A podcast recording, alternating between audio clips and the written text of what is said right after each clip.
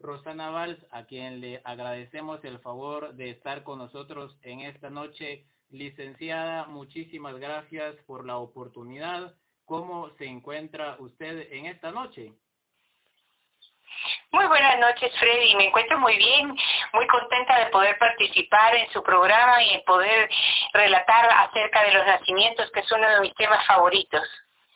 Excelente, licenciada. De verdad que es un tema muy, muy bello y que hoy pasará a la historia en todos los hogares de Guatemala. Cuéntenos, licenciada, vamos a entrar de lleno. Eh, yo siempre he tenido una pregunta antes de iniciar, licenciada el nombre de Popol Vuh. Eh, ¿Qué significa ese, ese nombre que lleva el Museo de la Universidad Francisco Marroquín? Mire, el nombre del libro no está registrado realmente en el, en el libro, en el manuscrito del Popol Vuh original, sino que se lo dio Brasil de Borbó, que fue el abate que se llevó el libro en el siglo XIX.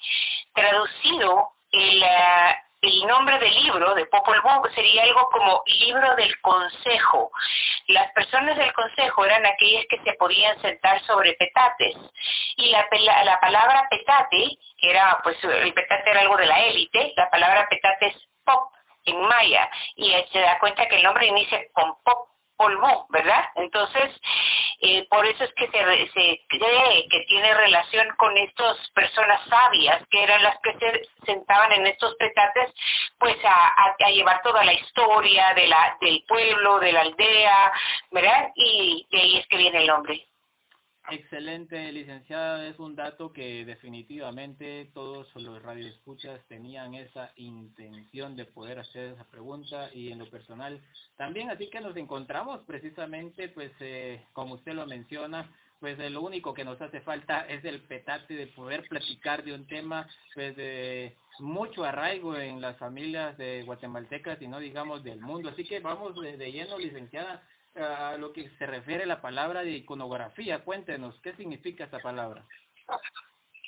Bueno, iconografía quiere decir, por un lado, icono o imagen y por otro lado escribir o grabar, o sea que se trata de cómo escribir la imagen, cómo leerla, qué es ese significado que tienen las, las imágenes, porque muchas veces tienen algo que va más allá de lo que a simple vista vemos. Hay como diferentes grados en el análisis de una de una obra que uno está contemplando. Entonces eh, sería como el segundo paso, porque podríamos hacer a la hora de estar viendo un cuadro que tenemos frente a nosotros, el primero que sería como el análisis iconográfico es cuando solo podemos distinguir eh, lo que los ojos o los sentidos nos, nos dicen. Hay cinco personas, hay unos animales, están sentados o están adentro de un, de un rancho, ¿me entiende? O sea, eso es el, el, digamos lo que nos da la información primaria a través de los sentidos. Pero ya podemos enlazar esos personajes con una historia que está en un libro o que está en, en una leyenda o en un mito, porque no existe solo iconografía cristiana, se refiere a cualquier representación del mundo, cuando tiene ese, esa simbología atrás, es que estamos entrando en el área de la iconografía, que es fascinante y, que yo, yo siempre digo que es interminable, porque mientras más aprende uno, más cosas quiere uno saber y más eh, detalles entiende, ¿verdad? y como le cuento, pues eh, a mí, digamos, lo, lo, que estudio es el arte cristiano, la iconografía arte cristiano, pero existe una iconografía para el arte maya, otro para el arte griego, así que cada quien puede irse especializando en un tema para, para poder eh, llegar a comprender todo lo que está representado en cada imagen o estatua. De, de eso se deriva entonces la importancia de la iconografía, licenciada. ¿Cuál sería entonces la importancia que debemos de conocer? Para poder tener ese esa eh, simbología, la correcta, ese esa importancia que yo le veo a la iconografía es que tenemos que tener como un bagaje cultural que nos va a ayudar a entender esos personajes. Digamos, nosotros los que hemos recibido una formación cristiana, vemos cualquier imagen, sea cualquier, hecha en cualquier lugar del mundo, y vemos, eh, digamos, la distribución clásica, ¿verdad? Vemos eh, a un personaje hombre, barbado, y a una mujer que están arrodillados al lado de un niño y que hay un buey y una mula. No nos lo tienen que explicar, ya sabemos que se trata de una, de una representación de la natividad, pero eso es porque ya la historia que nosotros conocemos es la que sale a relucir y nos permite interpretar esa historia. Pero a veces hay más detalles en esos cuadros que, que desconocemos y que nos están mandando mensajes. Por ejemplo, eh, cuando usted una, un cuadro de actividad que está a la adoración de los ¿Han notado alguna vez que hay alguien que le está llevando una canasta de huevos?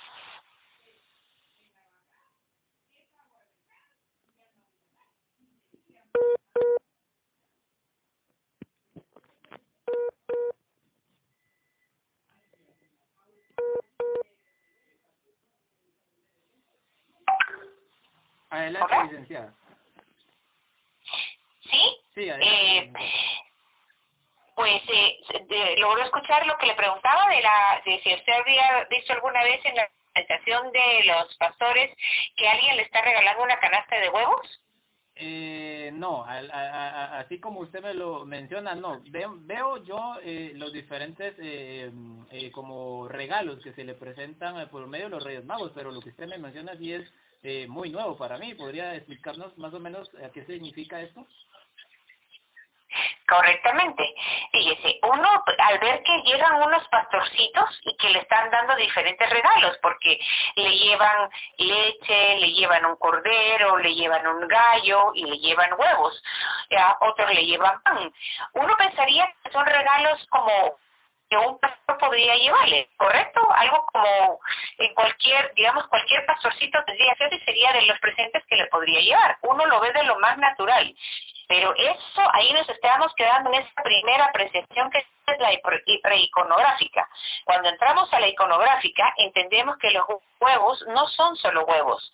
Los huevos tienen un significado aparte y esto es una prefiguración del sepulcro.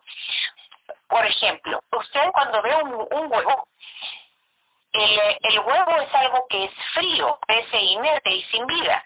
Sin embargo, en, en cierto momento, ese huevo se abre y sale de ahí un pollito, y ese pollito está lleno de vida. ¿Correcto? Es cierto, correcto. Entonces, esa es la simbología. Este, esto es una prefiguración del sepulcro, porque del sepulcro, que era algo inerte, una piedra sin vida, que cuando se descorre la piedra, sale la vida, cuando resucita Jesús. Por eso es que regalamos huevos en Pascua. Oh, sí. Esa es la simbología. Entonces se da cuenta que la iconografía es de suma importancia porque nos va, nos ve, nos hace ver más allá de lo que los ojos nos están diciendo, de lo que nos parece como obvio y lógico, porque hay historias que se van enlazando atrás.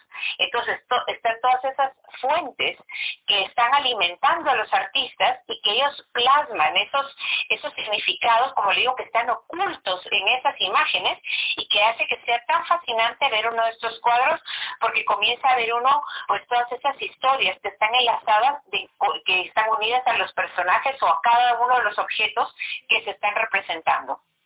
Correcto, es cierto, sí, todas las representaciones que conlleva esta, este momento, ¿verdad? El momento especial al momento del ofrecimiento de cada uno de los pastores.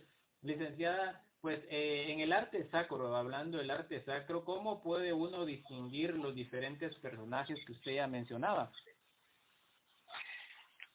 Los personajes eh, normalmente los vamos a reconocer por algo que se conoce como atributos.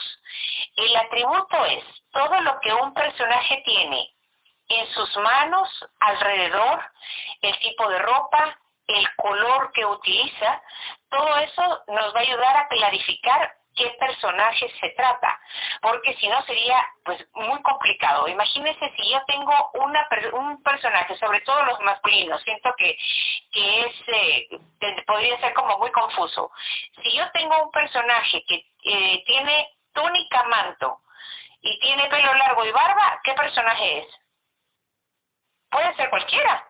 Puede ser Jesús, puede ser San José, puede ser cualquiera de los apóstoles, o sea, es imposible entender qué personaje es. Pero en el momento que yo le pongo en sus manos un objeto que me ayuda a reconocer de quién se trata, eso es el atributo. Por ejemplo, San José, para no salirnos de la línea del nacimiento. San José lleva en sus manos una vara florida. Ese es un atributo específico de San José. Hay atributos que son generales y atributos específicos. Los específicos quiere decir que esa persona los porta y ninguna otra. O sea, sin lugar a dudas, ese atributo nos dice qué personaje es. Pero hay algunos que son como muy generales. Por ejemplo, tener una pluma y un libro lo puede tener cualquier personaje que haya escrito o que haya formado una orden nueva o que haya sido incluso, digamos, que haya escrito cosas que sean referentes a la teología. Por, por eso, digamos, que son santos que, que son teólogos. Pero también un santo que, que escribió poesía también puede tener una, una eh, una, ¿cómo se llama? una pluma y un libro. Y, por ejemplo, los evangelistas también tienen eso, porque escribieron los evangelios. Entonces, es muy general. Hay, eh, estamos, en digamos, en un evangelista, tiene un libro más uno de los tetramorfos. Tiene un águila, o tiene un león, o tiene un ángel, ¿verdad? Entonces, así sabemos cuál de los evangelistas es.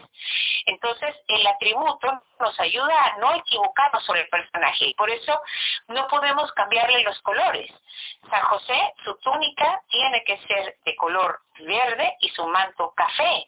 El color verde quiere decir esperanza, porque si él no hubiera aceptado a María, que estaba embarazada, entonces la esperanza del mundo se hubiera terminado. Entonces, como Él permite que venga la esperanza al mundo, incumpliendo lo que en ese momento hubiera sido la ley judía, entonces por eso se le concede ese color para su túnica.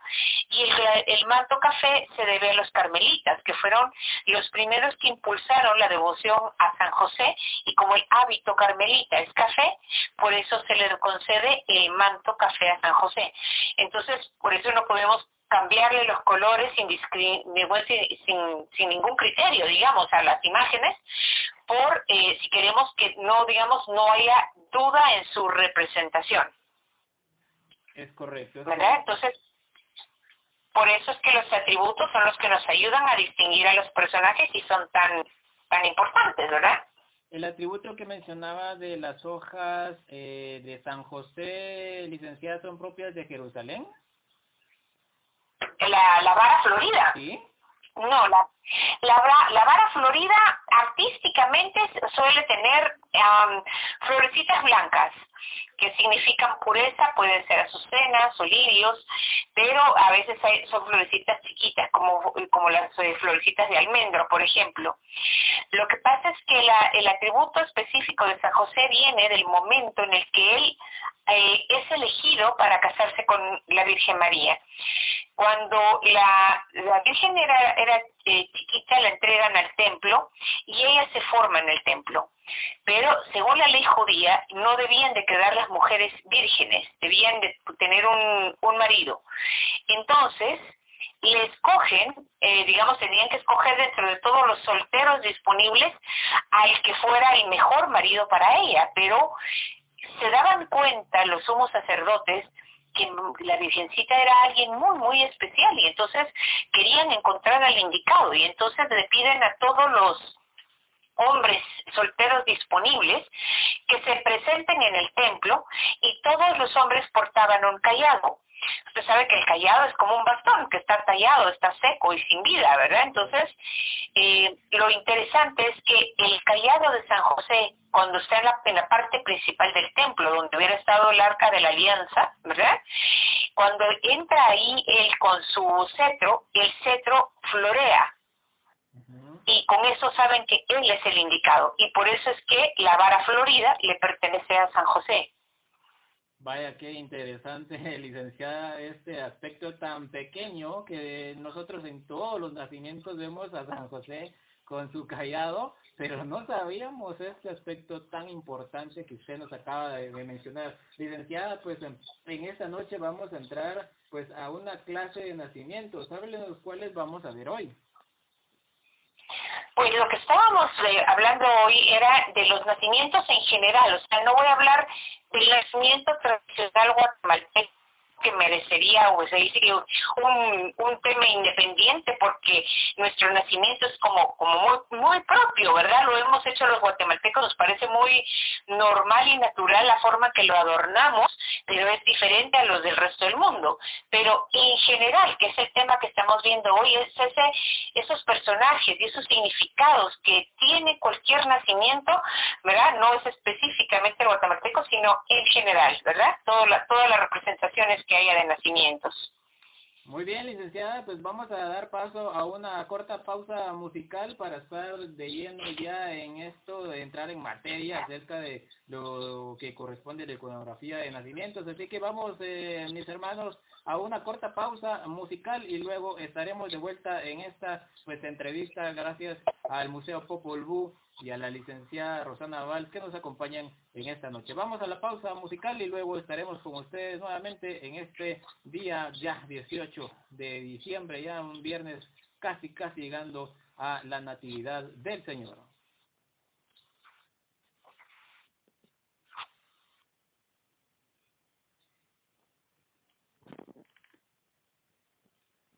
Gracias, licenciada, por estar eh, dándonos estos eh, detalles tan importantes. Estamos fuera del aire dos minutos, ¿verdad? Para platicar acerca de esto que de verdad me he quedado pensando mucho de, lo que nos ha mencionado. Muy muy importante, la verdad, de, de, estos eh, eh, aspectos importantes de, del momento de las ofrendas, del momento de estar pues ya los pastorcillos y todo lo que corresponde a la escena que todos vemos en pintura o en escultura, ¿verdad? Uh Así es, sí, pero de verdad es que uno cuando se empieza a apasionar al, ver todos estos detalles, de verdad uno se enamora de estas representaciones por, por toda esa carga que tiene de información la imagen, ¿verdad? Como le digo, parece algo natural que está ahí y realmente no es tan natural, ¿verdad? Tiene siempre un significado aparte. Es correcto, es correcto, sí, lo importantísimo de ir conociendo sus aspectos, como usted lo está mencionando en esta noche, todo significa algo, los colores, ¿verdad? Las diferentes eh, formas de presentación, eh, los personajes que son eh, regularmente pues los que actúan en, en, esa escena del nacimiento, ¿verdad? Entonces, por eso imagínese lo, lo delicado que es agarrar una imagen y digamos que se le perdió su atributo y le mandan a hacer otro atributo y cualquier cosa, ¿verdad? Aquí está esta otra, que hay una canastita, pongamos en la tal santo, bueno, no tiene nada. Ya le cambió uno la historia, ¿verdad? Porque esa canasta significa algo, ¿verdad? Sí, eso sí es muy cierto, lo he visto, lo he visto bastantes veces.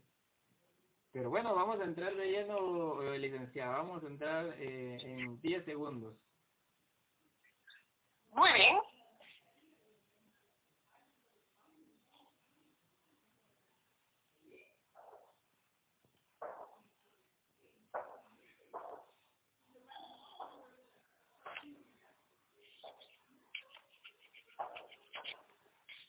Muy bien, estamos de vuelta en este programa, pues con el tema muy de verdad, muy importantísimo para todo eh, el Grey eh, cristiano, pues a nivel mundial.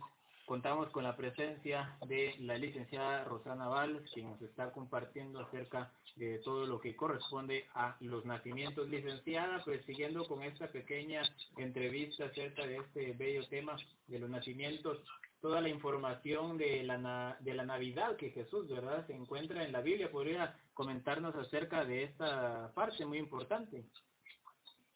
de que tristemente la Biblia nos dice muy poquito, la información es muy escueta. Solo hay dos de los cuatro evangelistas que nos hablan sobre el nacimiento de Jesús. Y es más, en ningún momento dicen ni la fecha ni el lugar preciso en el que fue sea, no, no concuerdan en, en el lugar.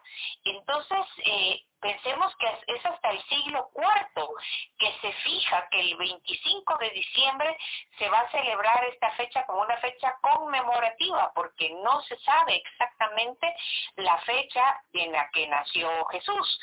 Y lo más probable es que no haya sido en diciembre, porque lo único que nos dice la Biblia es que los pastores estaban al aire libre con sus, digamos, estaban en la noche con su rebaño.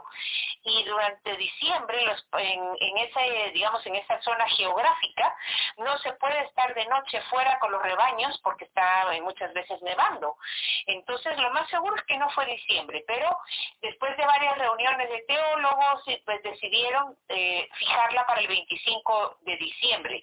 Así que cuando quieren hacer representaciones de la natividad, los artistas tienen que buscar inspiración en otras fuentes, porque la Biblia les, les dice muy poco, e incluso, por ejemplo, todos los eh, nacimientos tienen dos animalitos siempre presentes. ¿Usted recuerda qué animalitos son? El buey y la mula. Correcto. Si usted, eh, digamos, acepta un reto, lea la Biblia hoy los, en, en Mateo y en Lucas y en ningún lado los menciona. Correcto. Y todos sabemos, todos sabemos que ahí había un buey y una mula. Entonces, ¿de dónde salió eso? Y salieron de estas fuentes extras, ¿verdad? Ok, ok, sí, importantísimo. Nunca eh, he visto yo que, que no los coloquen, ¿verdad? Importantísimo este, este aspecto. Licenciada, pues de otras fuentes que consulta, ¿verdad? Un artista para inspirarse podría darnos usted, pues eh, usted que tiene bastante aspecto en este eh, en este campo, ¿cuáles son eh, pues esas fuentes que los artistas tienen a manera de inspirarse y plasmar estas bellas artes? Estos se conocen como los evangelios apócrifos. Son los libros que se escribieron después de Jesús. Lo, pueden ser siglo primero, segundo, o sea, poco tiempo después de, de Jesús, al igual que los evangelios fueron escritos después de Jesús, ¿verdad?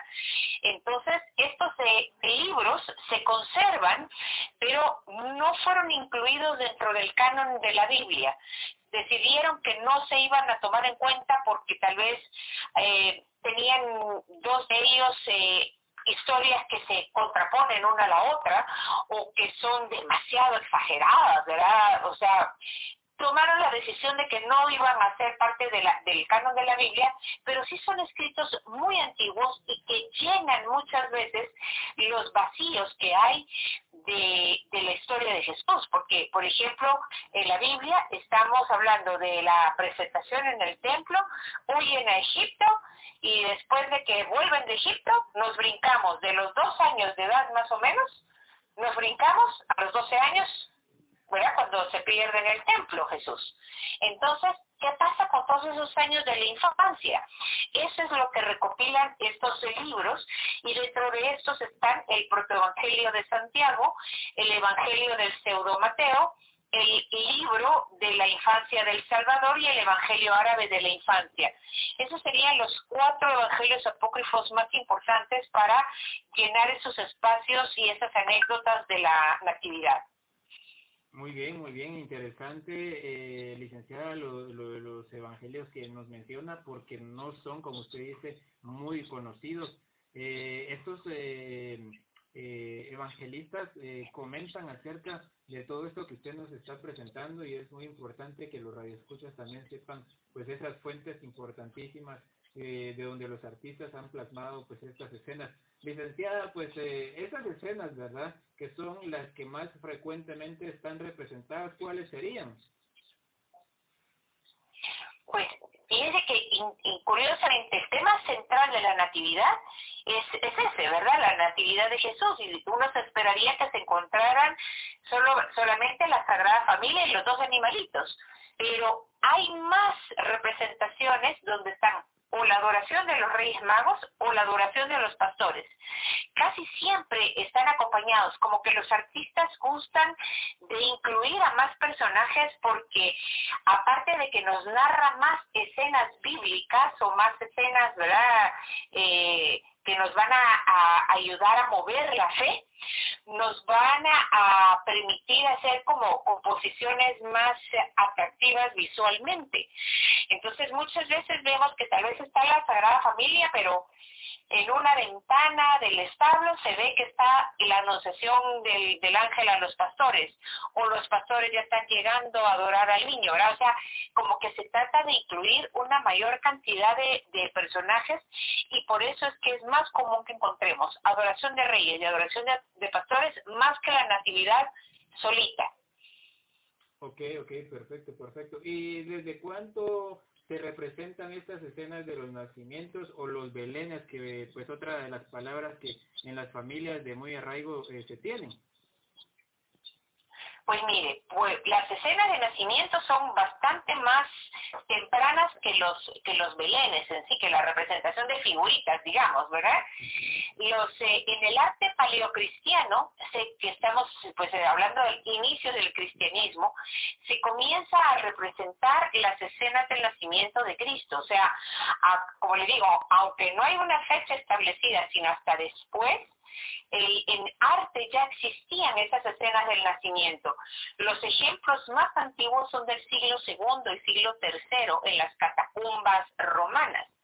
Y muchas veces estas representaciones están hechas de tal manera que no delatan a los cristianos que lo que está representado es su nacimiento, porque, digamos, representan a la Virgen María con el niño sentado en el regazo y parecería una matrona romana con su niño, ¿verdad? Como que si fuera una, pues, digamos, una escena de alguien que enterraron en esas catacumbas y que simplemente es una una mujer romana, ¿verdad? Recuérdense que ellos eran perseguidos, entonces trataron de ocultar mucho el arte y entonces se tiende a confundir, digamos, las escenas del buen pastor que se encuentran mucho en las catacumbas tienen su antecesor en las esculturas griegas que eran del el portador del, del, um, del carnero, ¿verdad? Entonces, estas escenas, digamos, que nosotros lo interpretamos como el buen pastor, porque lo interpretamos bajo la lente del cristianismo, para un romano que no fuera cristiano, entendería que se trata de este personaje que es el portador del ternero, que es el moscóforo. Entonces, eh, de esa manera quedaban un poco de, del nacimiento, pero están, como le digo, representadas desde muy temprano. Ahora, usted me mencionaba eh, cuándo se comienzan a hacer los belenes. Las figuritas, digamos, de los nacimientos, así, digamos, como diríamos ahora en tercera dimensión, ¿verdad? Que no son una pintura con, con eh, pequeñas esculturas, eso se lo debemos a San Francisco de Asís. Esto es hasta el año de 1223, donde él pide permiso al Papa Honorio para hacer en, eh, en, Grecio, en Grecio, Italia, la primera representación que hay de un Belén. Y estos Belenes eran también sumamente sencillos, porque lo único que se representó en el, en el primer Belén que hizo San Francisco fue el niño con los dos animales, nada más. Es hasta eh, posteriormente que se van a agregar a más eh, a más eh, personajes. Entonces eh, es como distinto el digamos, las, las más antiguas se plasman en pintura, pero la, el hacer un Belén es hasta el, hasta el siglo XIII con San Francisco. E incluso se dice que, que la, digamos, la primera figurita del niño que se puso en ese primer Belén, la moldeó con sus propias manos San Francisco de Asís. Wow, bien interesante, licenciada, porque tiene razón. Hay uno de los aspectos importantes en los belenes que representan ya todas las demás figuras entre pastores y los animalitos de, eh, de ese entonces que se quieran representar. Vamos, eh, mis estimados escuchas, a una nueva pausa musical. No se desprenda de sintonía, de nuestra sintonía. Gracias a todos los que han mandado sus mensajes de felicitación a la licenciada a través del WhatsApp 36139255 y también los eh, radioescuchas que están también a través de nuestro muro de fanpage. Muchísimas gracias por estar en sintonía. Vamos de nuevo a una corta pausa musical y regresaremos pues con la licenciada Rosana Val y el tema muy importante de la iconografía de nacimientos.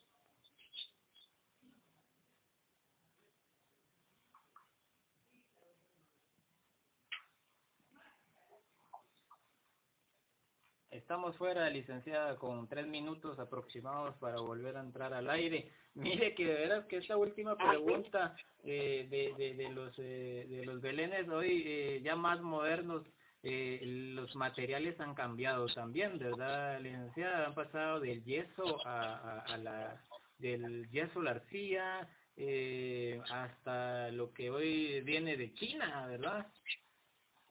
La, la poliresina, ¿verdad? Y ya ve que ni siquiera los chinos perdonan el buey y la mula, ¿verdad? Siempre están ahí. sí, es cierto, es cierto, es cierto.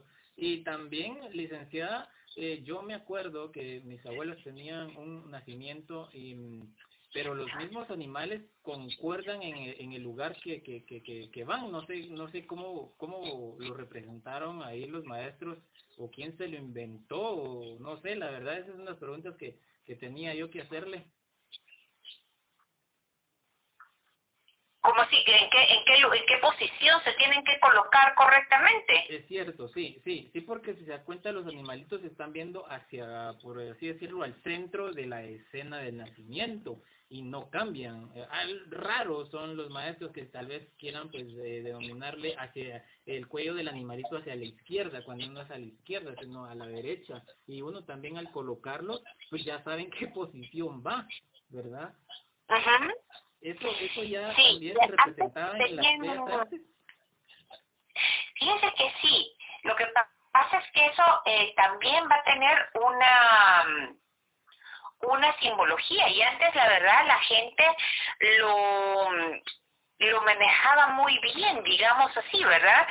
Y hacía los muñequitos, digamos, las figuritas, para que siempre, no digamos, uno, sin lugar a dudas, uno pusiera, lo- como dice usted, los pollitos viendo hacia el niñito, ¿verdad? Lo que pasa es que la idea del buey y la mula es que ellos ayudaron a calentar al niño.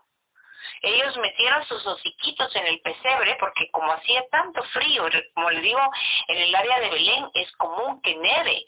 Entonces, si estamos hablando que es una época fría, en diciembre, los animalitos, imagínense, ellos se, ellos son uno de los primeros que se se ponen de rodillas a adorar al niño. Y entonces meten los hociquitos en el pesebre y lo y lo calientan. Por eso es que tienen las las figuritas tienen volteado la- el digamos no viendo para enfrente sino para los lados para que uno pueda acercar sus morritos al pesebre Interesante dato lo que nos está dando licenciada, es cierto, ¿verdad? El tiempo que es frío y lo segundo que los animalitos pues hagan, como dicen en buen chapín, el colchón, ¿verdad? Alex? Bueno, vamos a entrar en 10, 15 segundos para entrar ya a lo último, licenciada. Muchísimas gracias eh, por la oportunidad. Un gusto claro es que sí Freddy, con gusto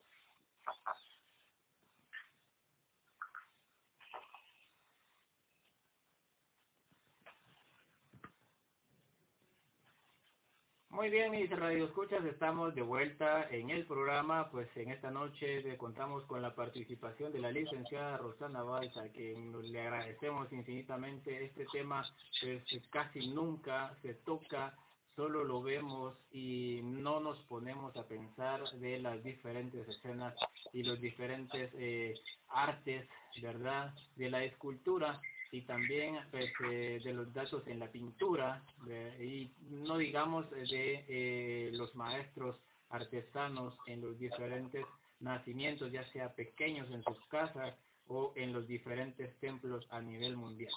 Licenciada, pues vamos ya a lo último de esta pequeña entrevista.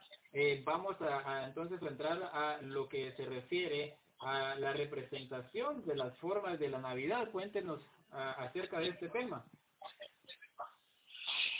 Pues nunca, digamos, no, eh, a lo largo del tiempo no se ha representado de la misma manera a los nacimientos, porque, como les contaba al principio, pues solo teníamos el, el niñito con los dos animalitos, pero con el tiempo va avanzando, se van agregando poco a poco personajes, cada uno con sus significados, e incluso también hay un momento en el que se comienzan a eliminar los personajes.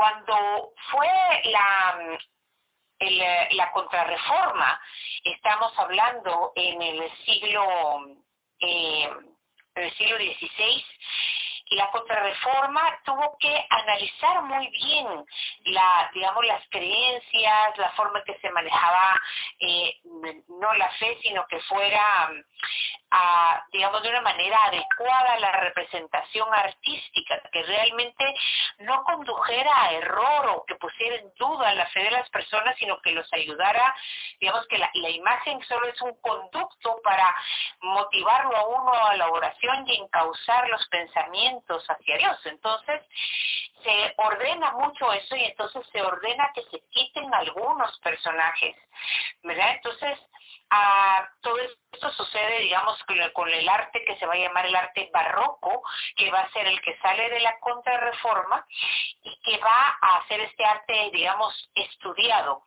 Entonces, ¿qué personajes se podrían eliminar?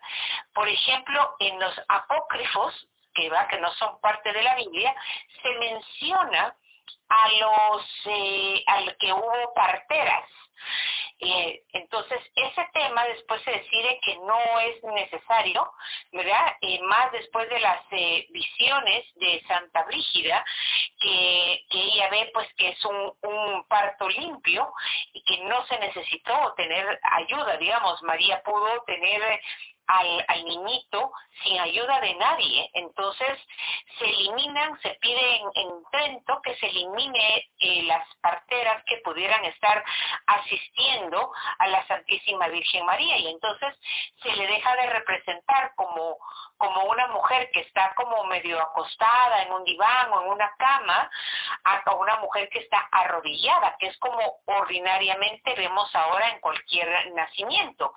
Entonces, en este momento del Concilio de Trento se pide que no se consulte a los evangelios apócrifos para que se, se use solo, digamos, la fuente bíblica, pero los artistas, como tienen ese vacío que estábamos hablando hace un rato, suelen consultarlos y hay cosas que se niegan a salir.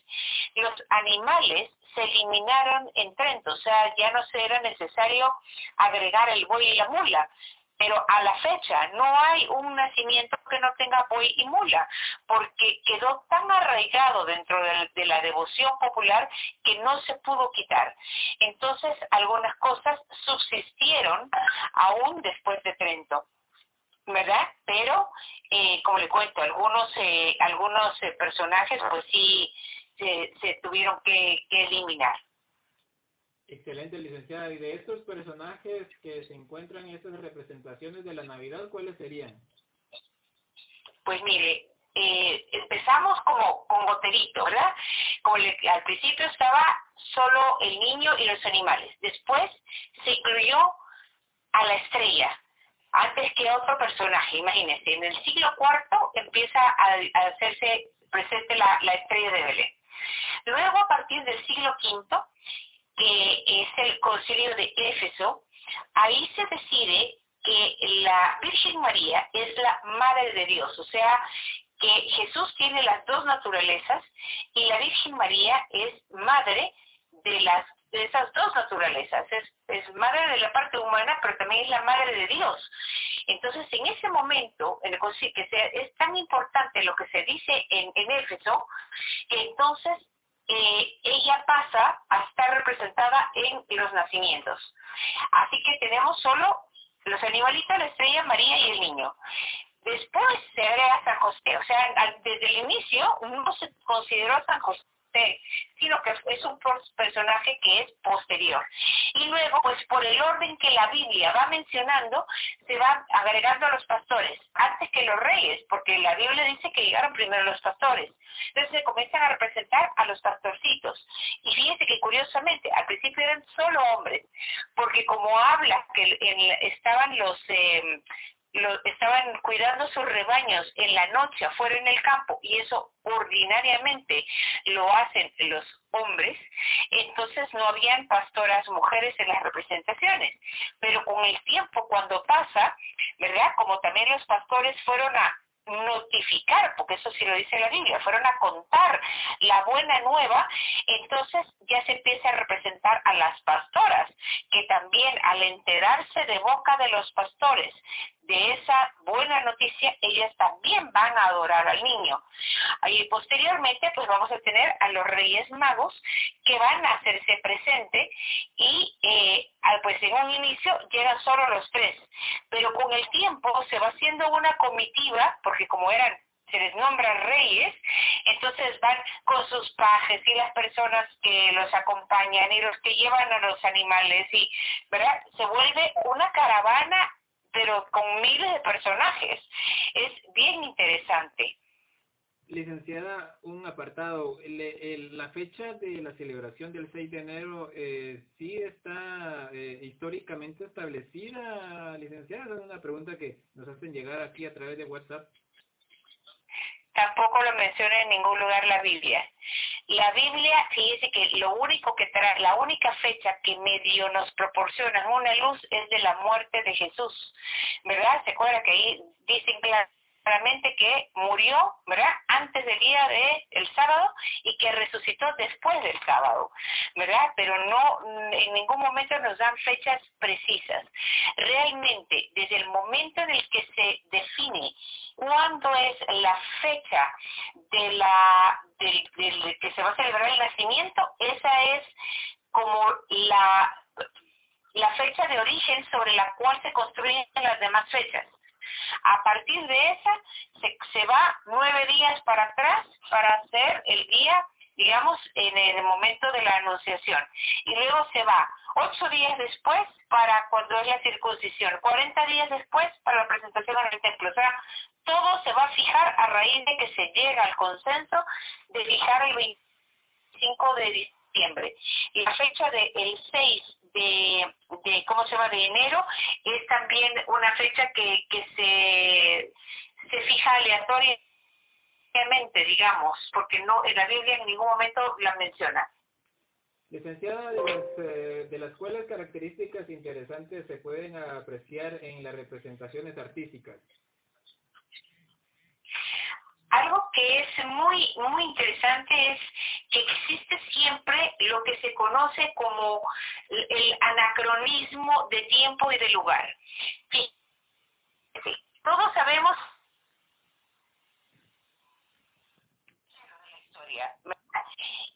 ¿Y está ahí usted? ¿No se fue la señal? Adelante, adelante, Eli.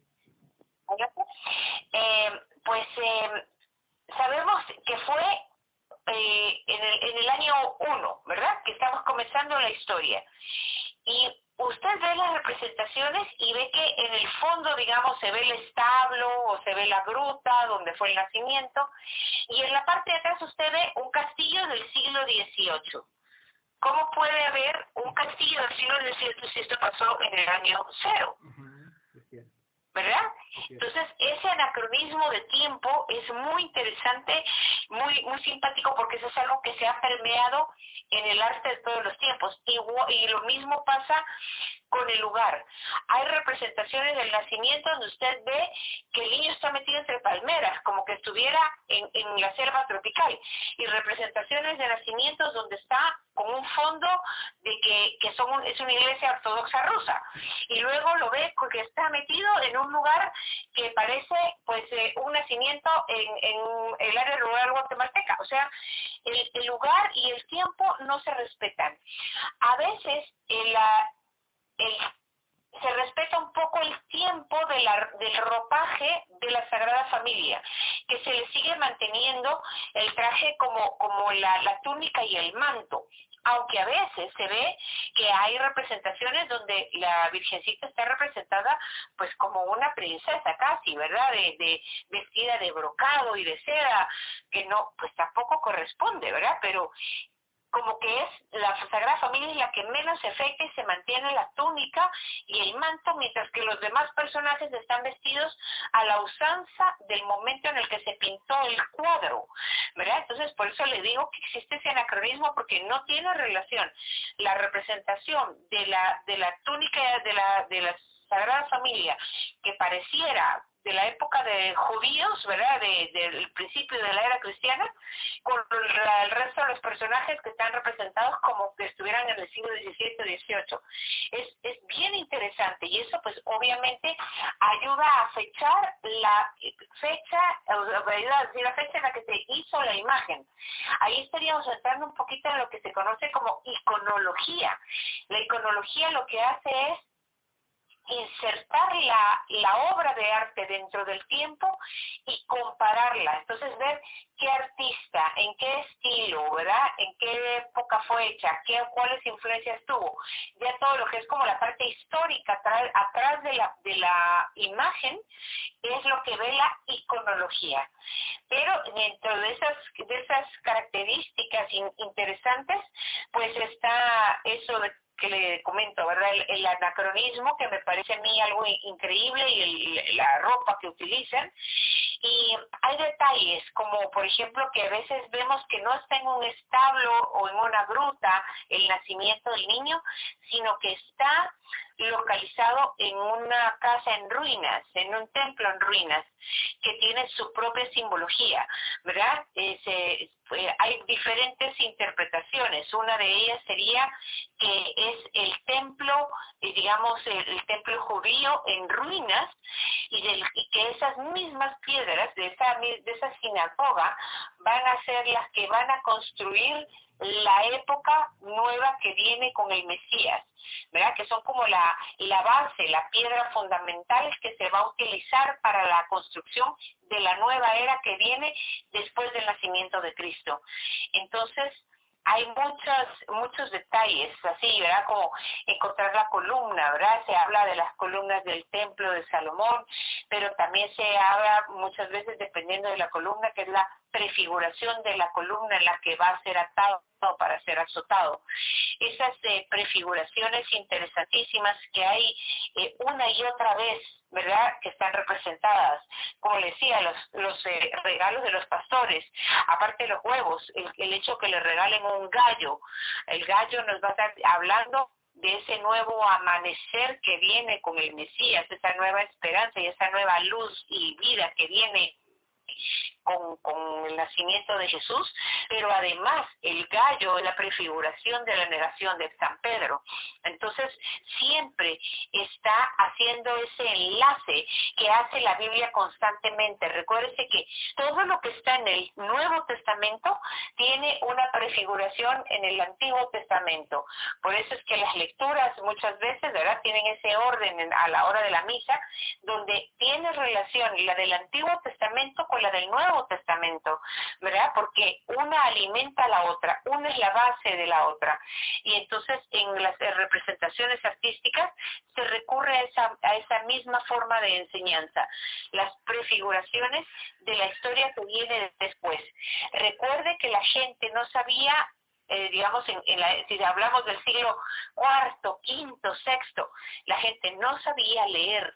Entonces, mientras más de puedo incluir en una imagen manera que la persona que mire esa imagen pueda recordar los pasajes bíblicos, estoy ayudando en ese proceso de evangelización.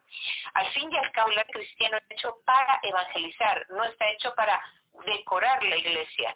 Tiene un fin didáctico. Está hecho ahí para ayudarnos, como decía, a enfocar nuestro pensamiento para la oración, pero además para ayudarnos a recordar y a recorrer esa historia bíblica a través de imágenes que funcionan de una manera mnemotécnica para que no se nos olvide.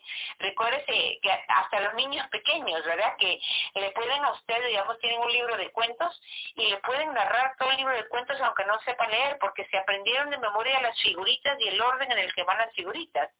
La, la imagen dice más que 100 palabras. Entonces, el, el imponer esas imágenes ayudan a uno a recordar las historias y por eso es tan importante conocer la iconografía porque nos ayuda a entender que es todo, todo ese bagaje histórico, cultural y religioso que tiene la obra. Licenciada, le agradecemos de verdad su compañía en este programa y las puertas de esta estación siempre pues a la disposición del Museo Popol Vuh. Déjenos eh, en esta noche, licenciada, un mensaje en ya en esto eh, adentrado ya dentro de la Navidad a todo el pueblo que hoy a través de la pandemia pues ha sufrido mucho y que pues en estas Navidades pues necesita un pues eh, un mensaje de aliento a todos los guatemaltecos a través de su voz, licenciada, por favor. Pues yo pensaría que lo, lo primero es ah, antes de terminar el año agradecer porque si estamos escuchando este programa es que estamos con vida y eso ya es mucho, ¿verdad? Es un regalo increíble que creo que este año nos hemos eh, enfocado en, apreciarlo, tal vez más que en otros momentos, darnos cuenta la fragilidad de la vida humana y que tenemos esa esperanza de vida, ¿verdad? O sea, pues hemos llegado hasta acá con la bendición de Dios y el, saber que viene un nuevo año en pocas semanas, pensemos que trae nuevas ilusiones y nuevos retos. Este año ha sido durísimo, nos ha alejado de muchas cosas, pero nos ha acercado muchas veces a la familia y nos ha, ha mostrado la importancia que, que esta tiene.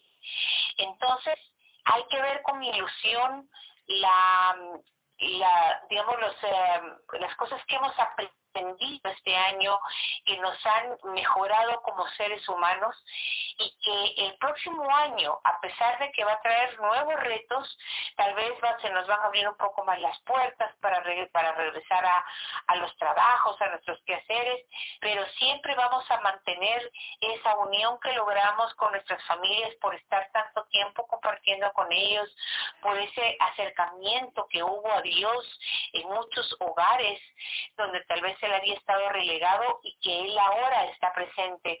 Así que yo creo que es agradecer nuevamente por la vida, por la esperanza y que ese niñito que viene nos trae esa esperanza y nos recuerda que Dios sigue confiando en nosotros y nos sigue esperando con las, los brazos abiertos como amoroso Padre que es.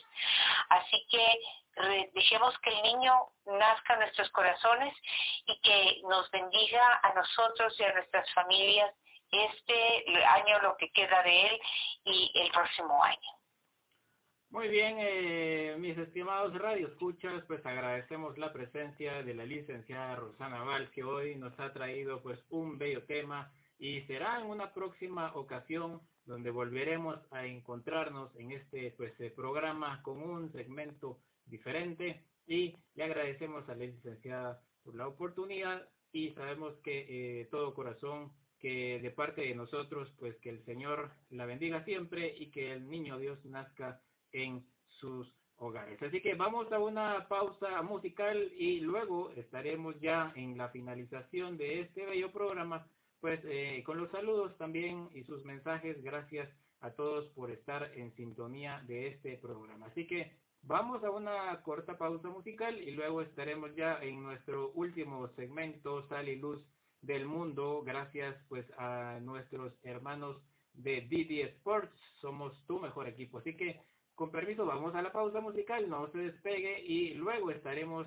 ya con nuestro padre Sam y los retos de Adviento que usted siempre pues eh, está esperando ya la finalización de este programa. Así que los dejamos con un tema eh, especial para este día, pues también saludando a nuestros hermanos de Sevilla, España, porque es importante mencionarlo. Este 18 de diciembre es muy importante en la ciudad de Sevilla, pues se da eh, el pues homenaje a dos grandes imágenes de la piedad popular, tanto para la Virgen de la Macarena y también a Nuestra Señora de la Esperanza de Sevilla. Así que vamos a escuchar a la Virgen de Macarena, eh, gracias a nuestros hermanos de R Videos Cofrades y el Nazareno de Sevilla.